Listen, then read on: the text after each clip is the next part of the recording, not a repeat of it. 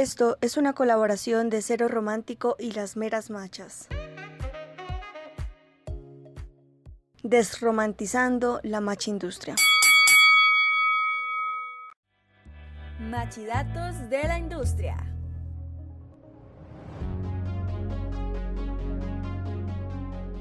Bienvenidos a este capítulo especial. En esta ocasión hablaremos del romanticismo.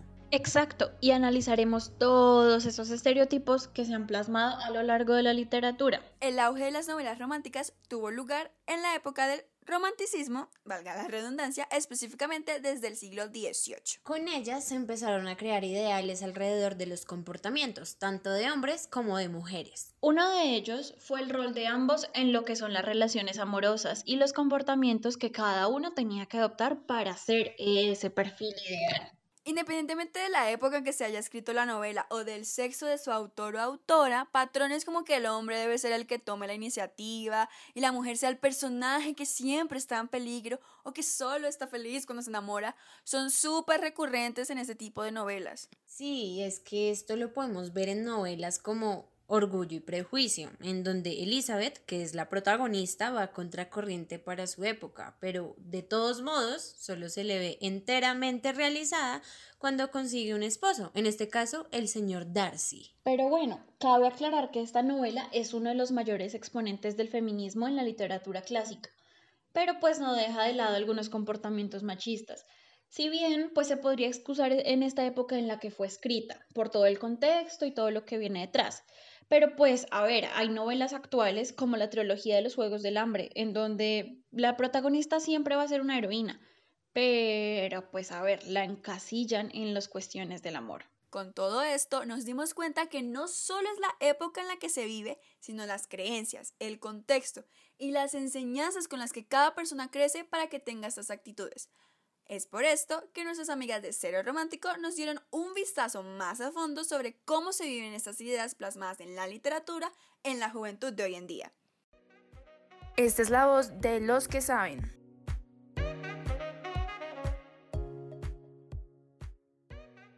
Como lo mencionaba Lucía, recopilaremos las opiniones de dos jóvenes sobre el concepto del amor en la literatura. Aquí tenemos la oportunidad de conversar con nuestros invitados Giselle y Santiago. Cabe resaltar que ellos fueron elegidos mediante unas encuestas que realizamos en nuestro Instagram, arroba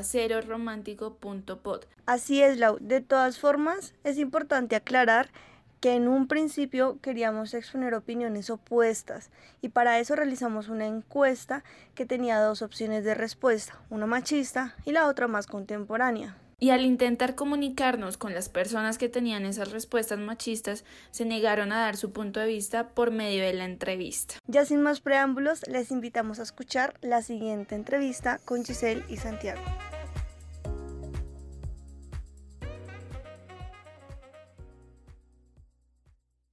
Para ti, ¿qué es un amor a la antigua y un amor moderno?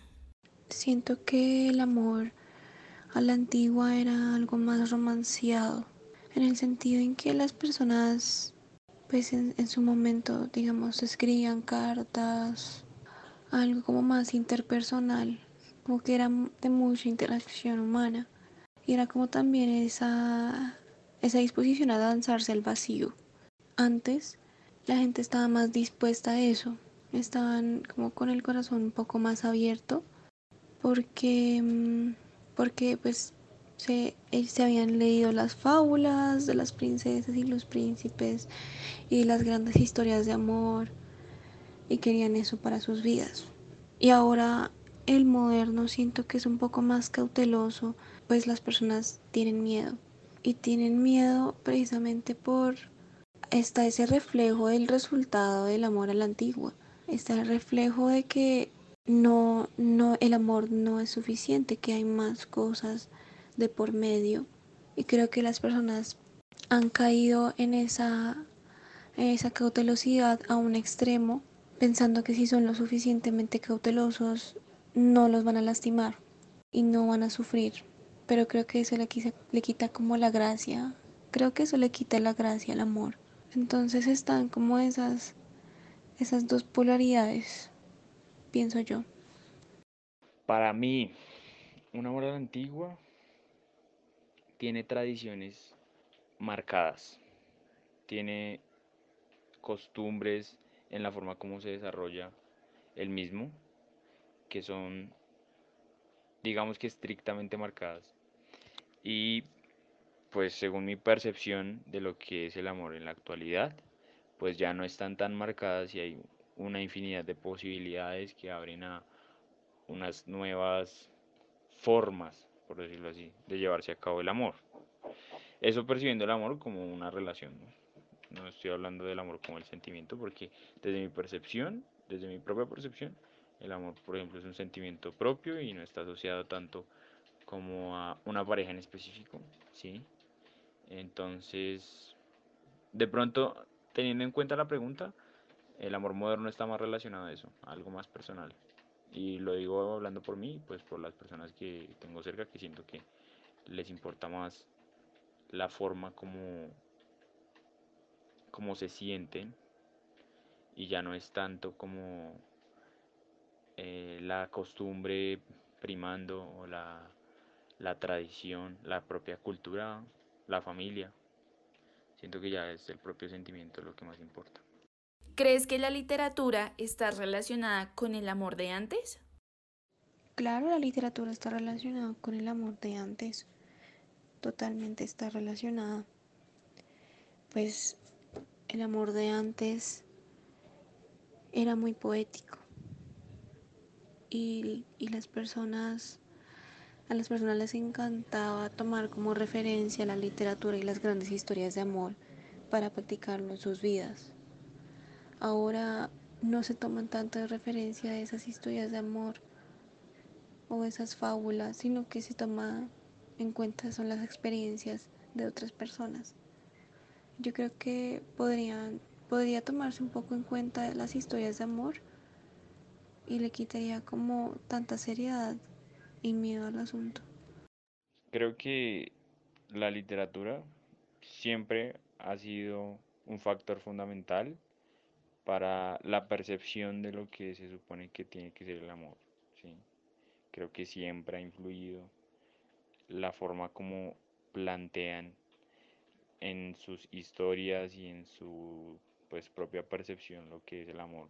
Siempre ha influido y, y en la cultura popular pues eso influye muchísimo al punto de hacerse como decía antes tradición entonces sí para mí influye al igual que influye hoy en día por ejemplo eh, los medios de comunicación eh, y pues la popularidad, en pocas palabras. ¿Se podría relacionar un amor chapado a la antigua con una relación machista? Yo digo que hay una relación en cierto sentido. Hay un esquema del amor chapado a la antigua que es, claro, el hombre de la relación y la mujer de la relación, hablando de una relación heterosexual, porque ahí estamos también hablando de que el amor chapado a la antigua generalmente se relaciona con heterosexualidad. Claro. Entonces, en esta relación heterosexual vemos que el hombre se clasifica como el proveedor y la mujer como la cuidadora y que en un amor chapado a la antigua esos son los roles que cada uno debe cumplir porque ya hay conceptos marcados sobre el estereotipo de lo que es el hombre y lo que es la mujer y cuáles son sus responsabilidades.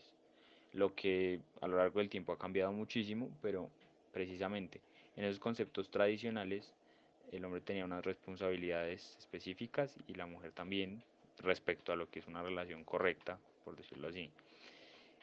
¿Y qué pasa? Pues que la importancia del hombre en la sociedad era mucho mayor, y eso no es un secreto, y que también se percibía con mucho más valor y mucha más relevancia dentro de cualquier relación. Entonces, em, ese concepto, digamos que chapado a la antigua, por decirlo así, sí tiene pues ya en su como en su propia forma de llevarse a cabo muchísimos de los conceptos machistas, por decirlo así o de lo que se, se denomina machismo ya hoy en día, porque en esa época no. ¿Crees que la literatura ha cambiado con respecto a las nuevas formas en que concebimos el amor? Sí, creo. Pues claro, es que la literatura cambia con la época. Y entonces en este momento estamos en otra época y esta otra época implica también muchos cambios socialmente y los cambios sociales influyen en, en los productos artísticos que nosotros creamos. Entonces la literatura forma parte de eso. Eh, en ese sentido, cuando se habla del amor en cualquier tipo de medio y también pues aquí enfocándonos en la literatura, se puede ver que a lo largo del tiempo siempre se le ha exigido a la mujer ser algo antes de merecer el amor. Creo que la literatura, como todo arte, siempre va a la par con la sociedad y con la percepción de la sociedad. Entonces la sociedad cambia y definitivamente los conceptos también. Y en ese orden de ideas pues la literatura también cambia. Y pues el concepto de amor definitivamente también. Pues al menos en el argot popular. Yo no estoy hablando desde mi propia percepción, que es completamente distinta. ¿Cuál es tu novela romántica favorita y por qué? Pues yo la verdad no, no leo casi novelas románticas porque no me llaman mucho la atención, la verdad. Siento que como que me da pautas a seguir. Hay un libro que se llama Marina. No, no tengo una novela romántica favorita. Por ahora no la he encontrado. Y pues es de las cosas que menos me interesa, por decirlo de una forma o las que menos me genera atracción esos, esos temas, como el romanticismo.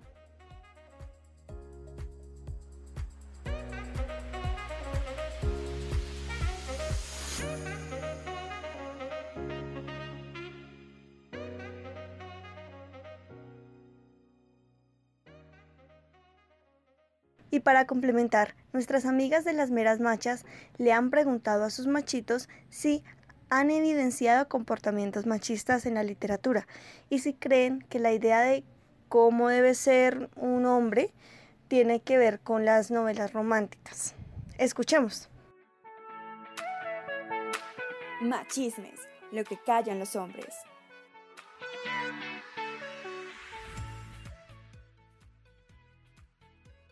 Si se refiere a literatura como institución o como industria cultural, en ese caso sí, porque es embebida a todas las otras industrias culturales como el teatro, el cine, la música, las cuales en su larga trayectoria de evolución han tenido pues, eh, han estado permeadas por un machismo cultural, pero referente a comportamientos, uno puede decir que inmiscuido en la trayectoria de la literatura como industria cultural, se han reforzado algunos clichés por parte de la misma que luego se han transportado a otros medios, como por ejemplo el rol de la mujer, eh, las jerarquías patriarcales. Sí, claro que sí. Y no solamente la literatura romántica, sino de toda la literatura en general. Hay que recordar que obviamente las novelas, todo eso, transmiten cultura desde hace siglos, antes que la televisión, antes que el cine y desde ahí se ha formado la figura del héroe. Entonces sí, claramente em,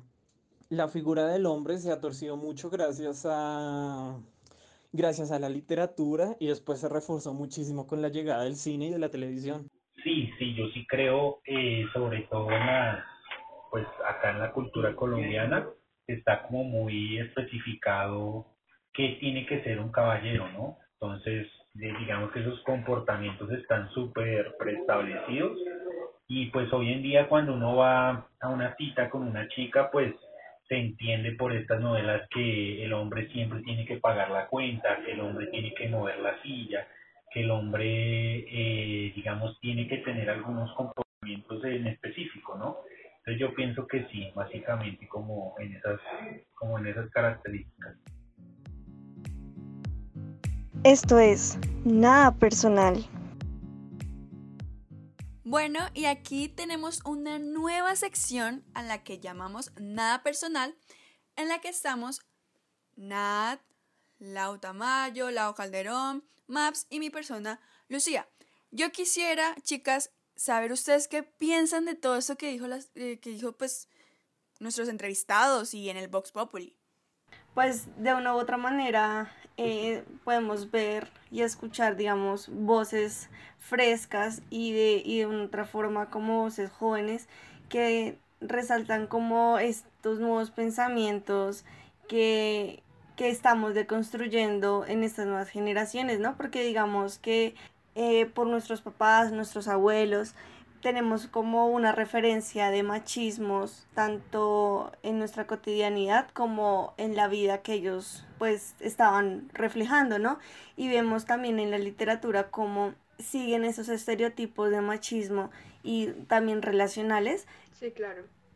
Es así, ¿no? Y también en lo que hablábamos sobre eh, la literatura, uno se da cuenta de que no viene solamente ahorita una ola de romanticismo, que en especial hay un, digamos, yo creería y en mi opinión, yo creo que la literatura juvenil, que es la que más abarca como el tema del, del romance, eh, se llena y, se, y permea también la cultura juvenil de, de la idea de ese amor super, supremamente ideal, de todo ese romance que puede existir. Entonces no viene solamente antes, también viene ahorita y, vendrá escondido también para dar, yo creo que para dar a luz a, un futuro también personas aún más románticas que ahora. Yo también creo, o sea, yo opino que en cuanto a la literatura juvenil, o sea, a pesar de que sea de esta época, se nos siguen ofreciendo los mismos estereotipos de pues la, la niña que tiene que ser conquistada por el chico y todo esto, ¿no? O sea, digamos que sí puede haber como un amor a la antigua y antes era un poco más tóxico y de pronto de alguna manera sí lo hemos cambiado en la actualidad, pero hay personas, incluso jóvenes, que siguen pues teniendo esos mismos ideales de ese amor a la antigua súper arraigado a épocas pasadas. No sé qué opinen ustedes. Sí, yo, yo la verdad sí pienso lo mismo porque nosotros hemos estado influenciados mucho por la educación de nuestros papás y sobre todo pues por lo que leemos, lo que escuchamos, lo que realmente vemos a nuestro alrededor. Entonces, em, pues nosotros hacemos lo que vemos, lo que leemos y por eso es que tenemos, seguimos teniendo esos comportamientos tan, ideales de un amor de que la mujer siempre tiene que esperar a su príncipe y, esperar a ser salvada y rescatada, inclusive ahora que pues ponen a la mujer de heroína, pero pues sigue cayendo siempre en, las garras, digamos así, del amor de que tiene que esperar un príncipe. Sí, digamos, ya entonces aquí estamos las cinco de acuerdo que hay una clarísima idealización en la literatura sobre el amor. Sí, obvio. Sí. Digamos, yo quisiera saber ¿Ustedes cómo lo han vivido? Porque, por ejemplo, yo era una niña que, y bueno, todavía, leía muchísimas novelas románticas de los clásicos. Y hubo un tiempo también que yo leía tipo Wattpad y esas cosas. Y para mí, o sea, para mí era súper guau las historias de amor y yo en la vida real era como nunca las voy a encontrar. Entonces eso también es un problema, ¿no? Porque pues es esa super idealización que ya pues, pues solo pasa en ficción de cierta manera y ya cuando tú te chocas con la vida real, pues ni siquiera te dan ganas de tener una pareja porque es como no va a ser como en mi libro. ¿A ustedes les ha pasado algo igual o, o ya más como suave? Claro, yo digo, yo digo que una época que en la que pues yo estaba en el colegio que muchas de nosotras pues mi colegio era femenino, es femenino eh, leíamos mucho Wattpad, entonces muchas niñas, y me incluyo, eh, teníamos ese ideal de cómo vamos a encontrar al chico perfecto, el que es súper romántico, y yo creo que eso nos hace un poco de daño porque, em, exacto, lo que tú dices, o sea, empezamos a idealizar mucho lo que es el amor, el romanticismo, y uno va a ver en la vida real y no es así, en, o sea, ni se acerca a lo que vemos en la literatura eh, específicamente. Yo soñaba también con el príncipe azul, o sea, yo leía los cuentos o, sí, historias, novelas, y siempre es como, no, es que tienes que esperar para ser, eh, como sentirte realizada, como si no estás con alguien no puedes sentirte bien, no puedes estar como feliz. Entonces, la verdad sí crecí con eso, pero pues uno empieza como a madurar y, y darse cuenta de que realmente no, no es así. Sí, es verdad. Yo creo que bueno, yo entro un poco en conflicto, ¿no? Porque es que también yo creo que existe un balance y a pesar de pronto de que uno, yo no soy de consumir mucha literatura romántica por el mismo problema en que de pronto uno se encarilla mucho con esa vida del amor perfecto. Y cuando sale al mundo real, que es lo que nos, nos ha pasado, pues nos estrellamos. Pero eh, yo creo mucho también que de pronto sí existen así sean poquitas personas, yo creo que yo todavía tengo fe en que hay pocas personas en las que de pronto no va a ser el amor perfecto, pero sí va a ser el, testimonio, entre comillas, de ancianitos que uno a pasar del tiempo pues ha conocido y ha visto que su amor duró, mejor dicho, y ese amor pasó por un montón de cosas y que le terminan diciendo a uno como no, es que el amor lo puede todo. Bueno, eh, ya como voy a opinar como según las lo que han dicho todas, digamos que yo, yo siento que sí efectivamente existen como unos estereotipos que han traspasado desde, desde la generación de nuestros papás y nuestros abuelos, digamos que se han convertido en estereotipos juveniles, eh, como lo estaba mencionando eh, Lau Calderón, o sea, el pensamiento de todavía anhelar como ese amor em, que te acobije, que te quiera, eh, con el que puedas de una u otra forma ser tú mismo o tú misma. Em, yo siento que es un proceso que también es como muy personal y, lo, y uno lo puede encontrar a los 20 años, a los 30, a los 40. Entonces, eh, no sé si más bien sea como el proceso de madurar o más bien el proceso de, de saber qué es lo que uno quiere al momento de encontrar el amor. Entonces yo siento que, que el proceso es más que todo como de deconstrucción y que, como decía Laura eh, Tamayo, siento que sí se puede lograr, o sea, no es como, como no, no sé, no, no, no creo que pensar en un amor, entre comillas, para siempre sea como romantizar, porque de una u otra forma eso es una construcción y eso se da paso a paso. No es como que obviamente amor a primera vista, eh, te vi y a los cinco minutos ya somos novios y en un año nos vamos a casar y vamos a ver felices para siempre. No, obviamente eso se va construyendo, pero siento que no es un imposible, siento que sí se puede lograr. Ok, pues sí, o sea, es como también es un balance, como decía Lau Tamayo, ¿sí? Pero digamos, eh, yo en mi, en mi mente y en lo que he podido como ver en estos pocos 21 años en los que he vivido, es que también, por ejemplo, si hablamos de una generación antigua, nosotras, generaciones, dos, tres generaciones antes que nosotras, pues las, las, las dinámicas eran diferentes, ¿sí? No estoy diciendo que antes se creía más en el amor, sino que muchas personas fueron obligadas a estar tanto tiempo juntas con otras, ¿sí? O digamos que eh, las mujeres simplemente se quedaban en la casa y, y, pues ellas esperaban a que el hombre hiciera todo, por así decirlo, porque pues así era como la sociedad eh, estaba acostumbrada y tal vez por eso es que de cierta manera duraban para siempre, entre comillas, ¿sí? Y aquí es donde entra entonces este, este tipo cuando tú dices de, de construcción, eh, que es todo un proceso, de todos modos también entra el tipo de lo que es la caballerosidad, ¿no? Esa, ese tema que ha estado como en polémica desde que, pues, más que todas las mujeres empezaron a, a preguntarse, bueno, pero ¿qué estamos haciendo nosotras en, en una dinámica de pareja? Entonces, siento que esa, esa parte de deconstruir que dice Nat, también tiene que estar muy ligada a lo que es la caballerosidad, porque es algo que de todos modos, seas la persona más deconstruida, te va a quedar el, granito ahí, ¿no? O de que el hombre tiene que abrirme la puerta, que el hombre me tiene que invitar a la primera cita o me tiene que regalar tal y tal cosa. ¿Ustedes qué piensan, digamos, en ahora, ahora en nuestro momento, nosotras hablando de estos temas? La caballerosidad es exclusiva para los hombres? ¿Es algo machista? ¿O cómo podríamos nosotras como que voltear la arepa, por así decirlo? Pues yo siento que, efectivamente em, el concepto de caballerosidad en sí ya se considera machista porque solamente le da la palabra a, a lo que es el acto para el hombre, ¿sí? O sea, ya, ya se empieza con la con la, con la sola palabra ya es, ya se recarga la labor para, para los hombres, si me, si me hago entender.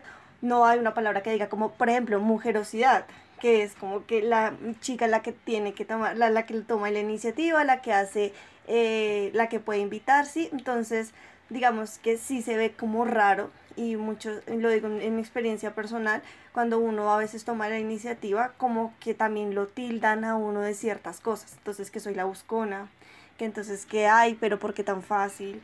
Entonces también el constructo social te lleva a, de una u otra manera, seguir los patrones de comportamiento de que, bueno, si me tengo que dejar y también eso también hace que tú estés como a veces comprometido. Entonces, no sé si a ustedes les ha pasado que muchas veces ustedes aceptan una invitación, aceptan salir a comer y el tipo ya pues quiere como que besarlas o hacer algo y él es como, pero te invité a comer. Entonces es como si tú, es como si tú de una u otra forma estuvieras en deuda porque entonces él te invitó a comer, tuvo la iniciativa contigo. Entonces, la dinámica de la caballerosidad eh, no solamente nos hace dar como el papel de sumisas, como de que tenemos que esperar a, sino que también de una u otra manera es como una especie de, de intercambio siniestro ahí como raro, como yo te lo doy, pero entonces tengo que recibir algo a cambio. Sí, digamos, yo también opino que el hecho de la caballerosidad se torna un tanto machista por lo mismo, porque bueno, lo digo también por mi parte desde pequeña y aún todavía me dicen mis papás que digan, no, que el muchacho venga hasta la casa, la recoja y bueno, y le invite algo, ¿sí? O sea, es como con algo que yo creo que muchas hemos crecido y es una idea errónea porque pues uno también puede dar de su parte, puede invitar al chico a tomarse un café, a ir a cine, alguna cosa, cosa que yo también he aplicado en mi vida, ¿no? O sea, porque siento que en todo, en todo debe haber un equilibrio, o sea, tampoco coger al, al chico, pues como dicen vulgarmente de marrano, porque pues tampoco está bien, no, no considero que esté bien.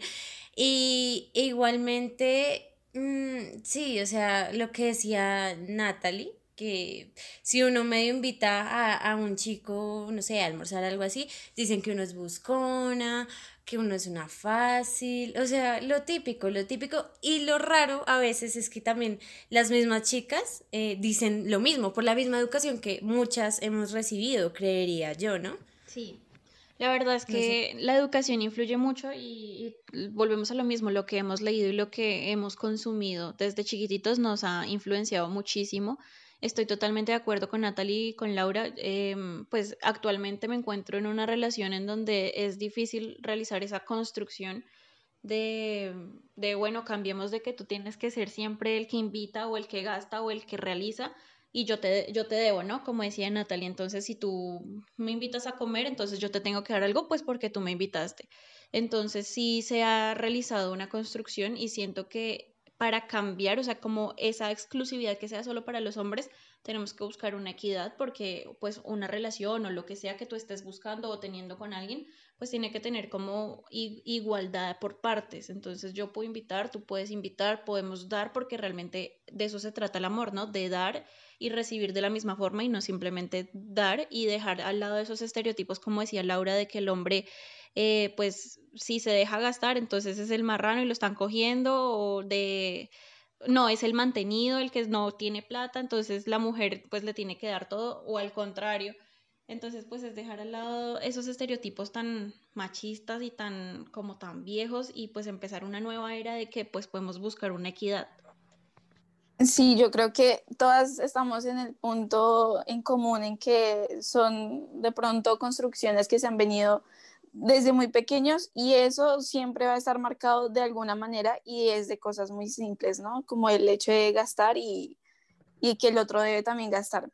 Yo creo que siendo así, de pronto y para ser como un poco más puntual, es como ese simple hecho de que hemos venido aprendiendo algo toda nuestra vida y hoy a los, bueno, yo creo que ustedes estamos entre los 20, entonces ya a los 20 nos estamos dando cuenta que el mundo realmente no era como lo aprendimos y que las relaciones no son como las vimos en las películas, en los libros, ni en ninguna parte, y que nosotros mismos somos los que tenemos que empezar a mirar y a balancear la, la vida y las relaciones. Entonces, sí existe, digamos, ese punto como de porque también yo creo que a todas nos pasó y lo que estábamos diciendo, ¿no? Si salimos con alguien y somos los de la iniciativa, entonces ya tenemos un interés.